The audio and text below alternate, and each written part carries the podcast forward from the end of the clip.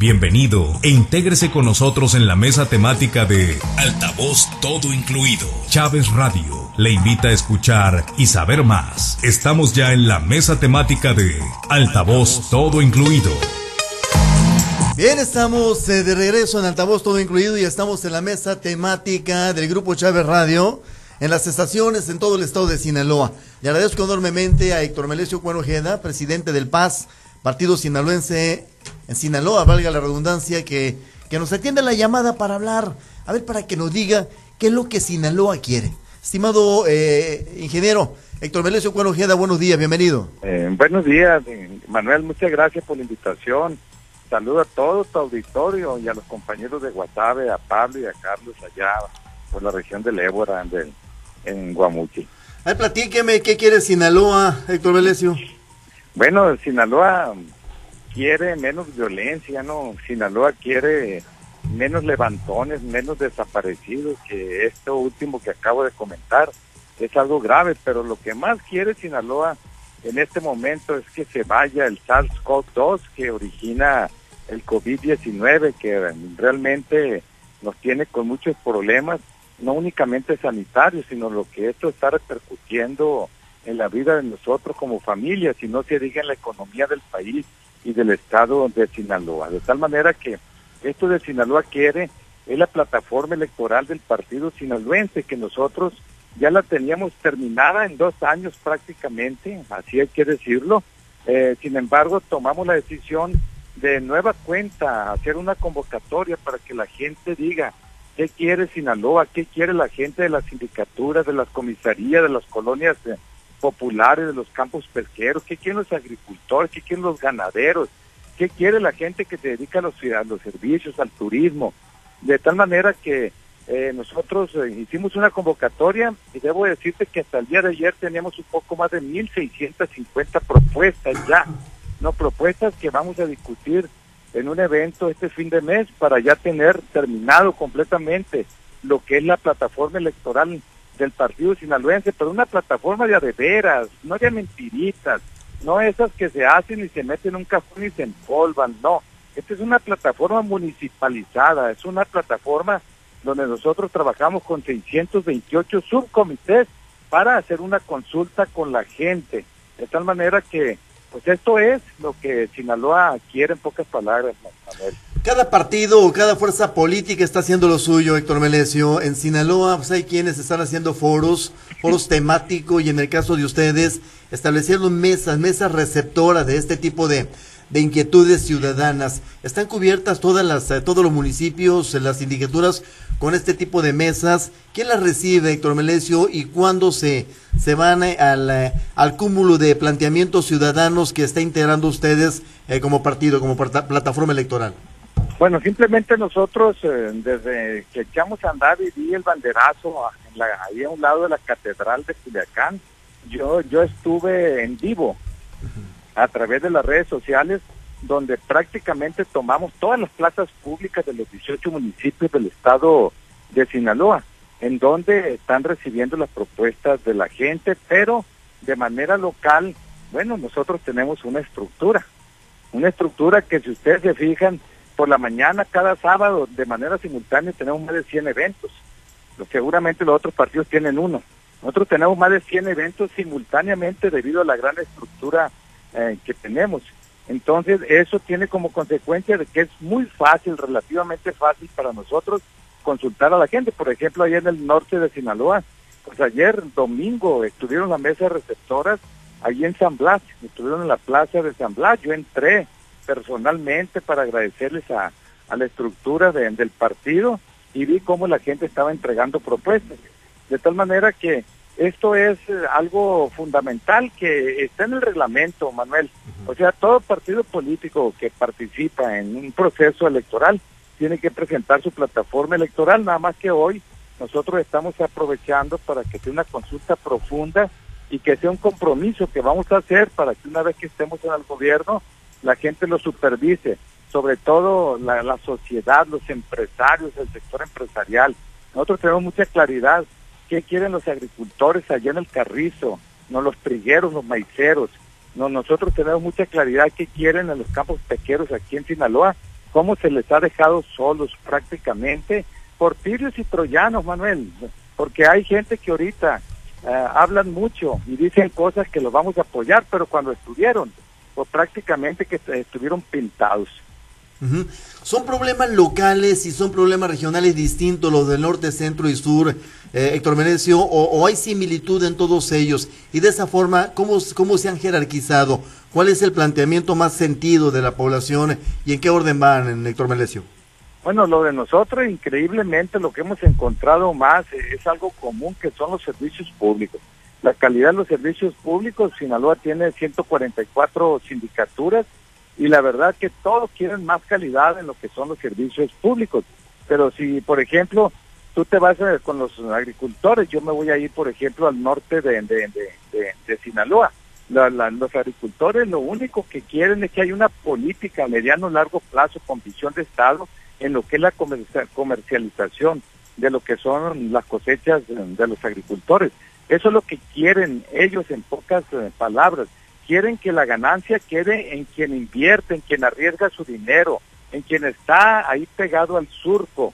Eh, eso es lo que quieren, no que, que se embolsen la ganancia los intermediarios y bueno, tienen derecho a ganar los industriales, pero eso su ganancia es en torno al valor agregado, pero el fruto de la cosecha le corresponde al agricultor directamente, eso es lo que quiere.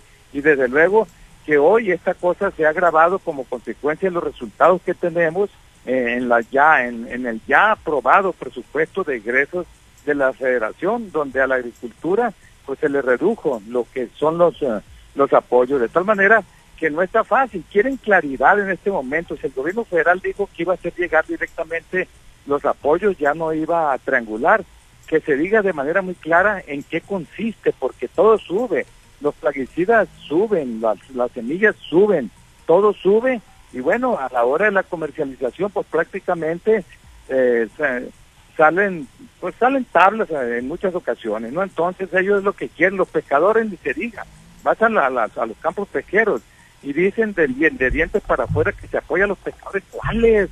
están en la vil ruina. Hay problemas serios en los campos pesqueros. Por eso creo que siempre están pidiendo empleo temporal, pues porque cuando se pide empleo temporal es porque no hay productividad, porque no hay inversión, porque no hay infraestructura, porque no hay atención de parte de los gobiernos. Y, si nos vamos nosotros a, los ganaderos, sobre todo a los medianos y pequeños, pregunten allá en Choice cómo se la están pasando en este momento o en Sinaloa de Leva o en Angostura.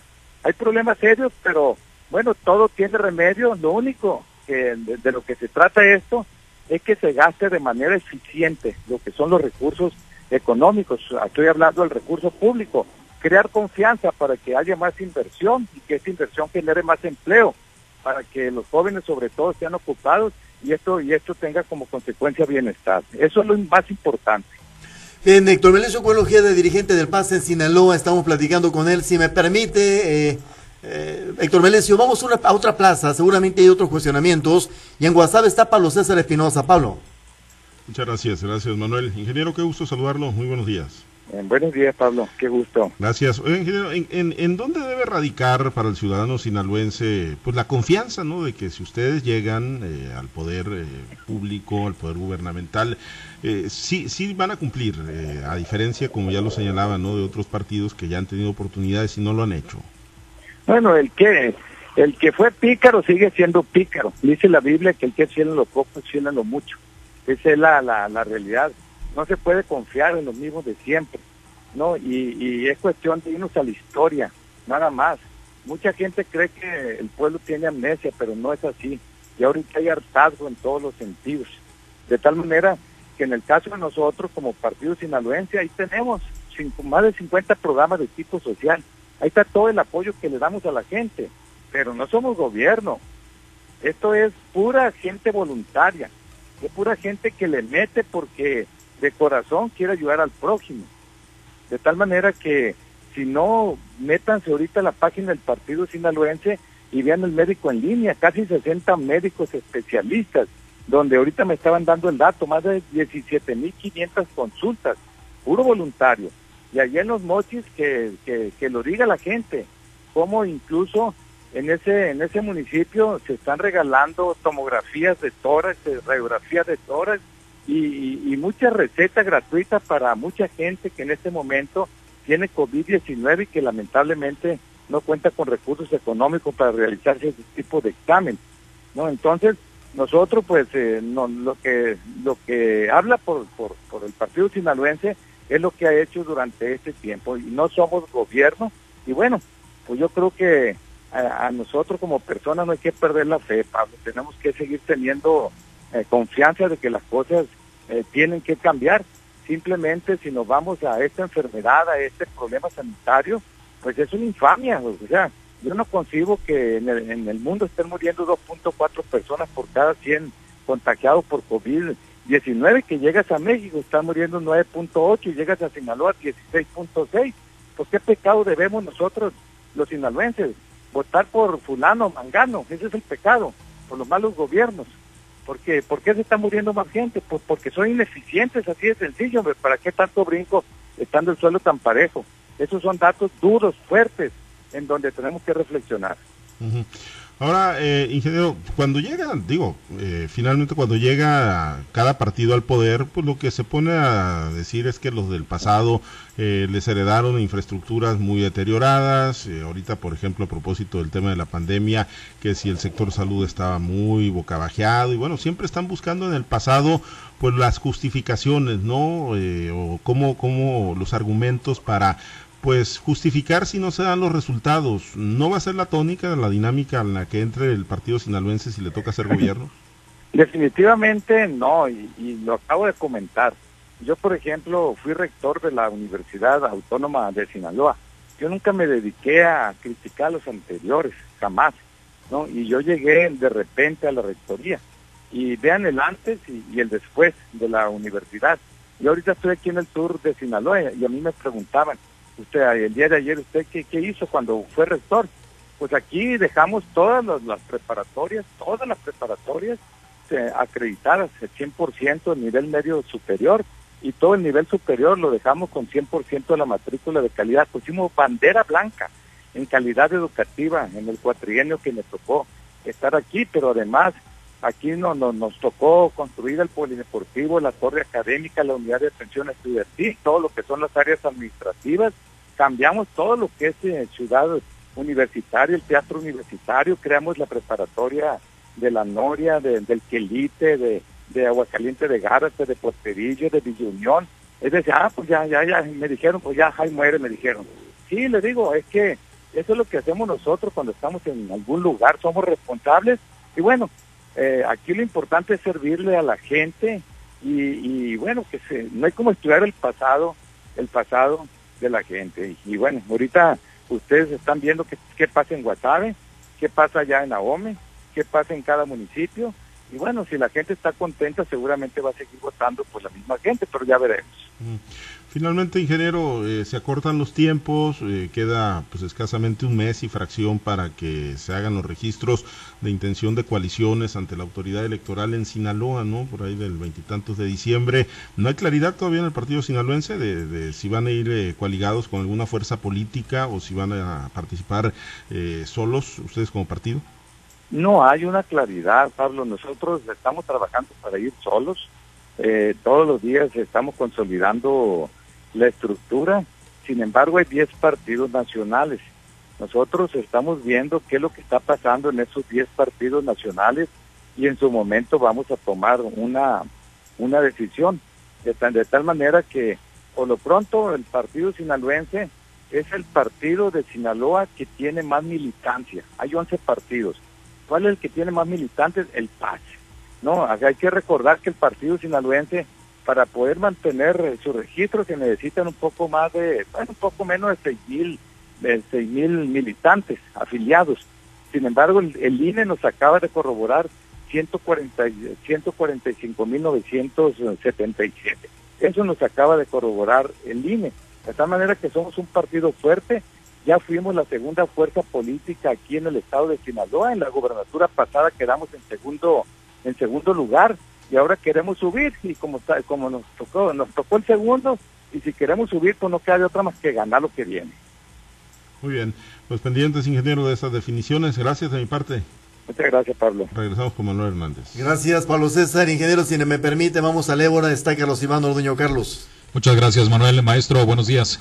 Buenos días, Carlos. Qué gusto. Muchas gracias. Eh, maestro, eh, ¿hay facilidad para cumplir con eh, la equidad de género en el partido sinaloense? Sí, sobradamente. Fíjate, Carlos, que vuelvo a comentar lo que dije hace un rato. Sí. ¿no? Dicen que las palabras convencen, pero los hechos arrastran. En el 2013 fue nuestra primera participación en política como partido. No era obligatorio la igualdad de género.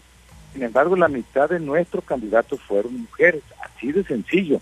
¿no? Y, y en este momento, si nosotros nos vamos a los 18 comités directivos municipales del partido sinaloense, 10, o sea, arriba del 50% son presididos por mujeres. De tal manera que yo me encanto cuando trabajo con mujeres. La verdad es que eh, eh, cuando fui presidente municipal de Culiacán, cuando fui rector, cuando fui director, en mis empresas que tengo 42 años, no, el motor siempre han sido las mujeres, ¿no? De tal manera que hoy, qué bueno que se da una decisión de esta naturaleza, es justo, yo no consigo una verdadera democracia sin la participación de la mujer, yo no concibo un, verdadero avance en lo que es la economía del país si no hay justicia laboral para la mujer, igualdad en todos los sentidos. De tal manera que eso es lo que hemos pugnado siempre y a mí me da gusto que se den decisiones de esa naturaleza, aunque a Lina le faltó, la verdad que le faltó mucho, dejó las cosas en 3 y 2, como dicen eh, el argoto en beisbolero, no, de tal manera que sí dejó siete eh, mujeres de 15, yo no entiendo por qué le dan más al hombre, les hubieran dejado 8 7 de mi parte, pero eso les afecta, no les afecta o les beneficia a los partidos nacionales, ¿no? Entonces, eh, esos son los partidos, pero en el caso de los partidos locales, dejaron potestativo todo, no vinculatorio. Es decir, dejaron nada más preferentemente y bueno, pues eso eh, les faltó, la verdad, así como lo hicieron con los partidos nacionales.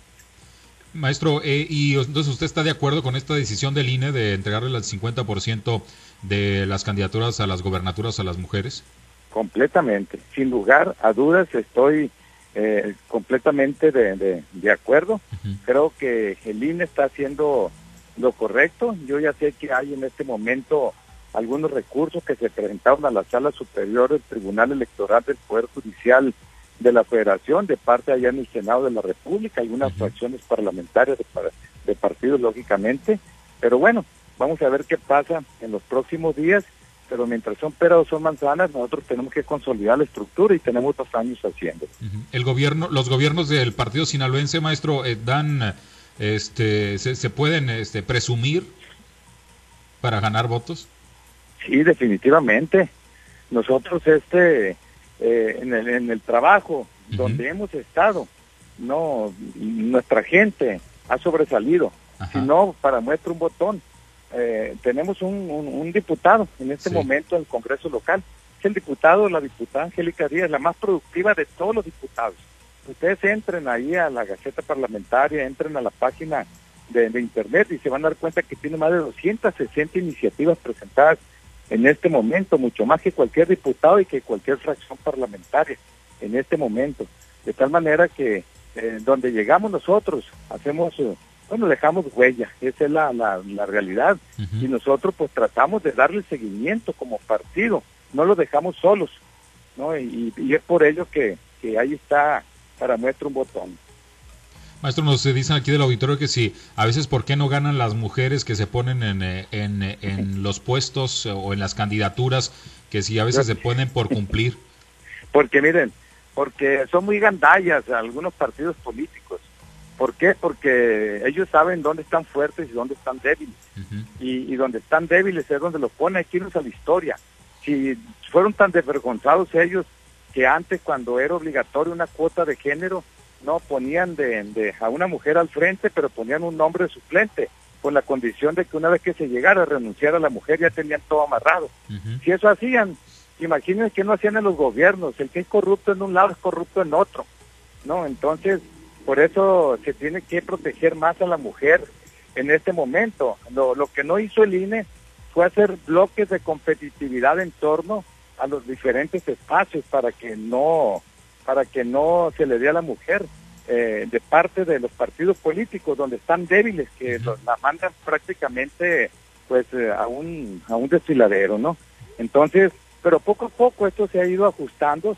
Ya ahorita para las presidencias municipales, Carlos, eh, hay, en, forzosamente los partidos políticos tenemos que tener el 50% en cuanto a género, tanto hombres como, como mujeres, pero ponen bloques de competitividad. Es decir, eh, ponen un bloque en donde son muy competitivos, por ejemplo, como Paz, y ahí ponen la mitad de mujeres, para que, para que el PAS, por ejemplo, no ponga a las mujeres en el bloque débil. Entonces, poco a poco esto se ha ido afinando.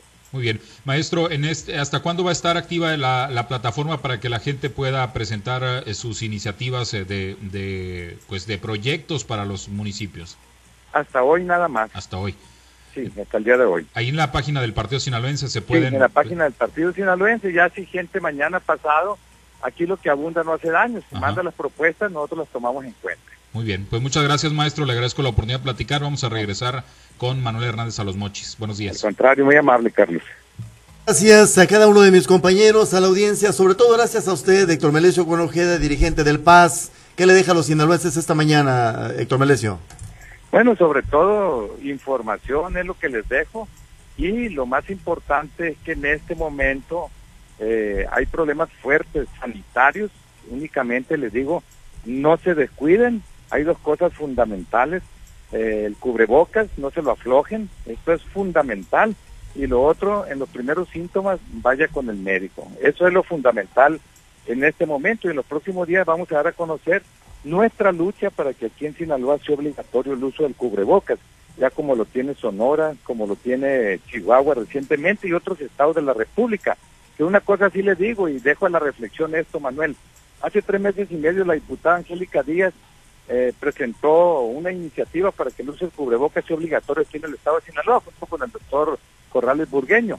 No, no está congelada esta iniciativa. Yo nomás le digo a la gente, el hubiera no existe, pero si se hubiera aprobado desde entonces, en lugar de 3.700 muertes en Sinaloa, seguramente hubiera unos 1.500 menos. Así de sencillo, de ese tamaño es la irresponsabilidad de los diferentes poderes aquí en Sinaloa.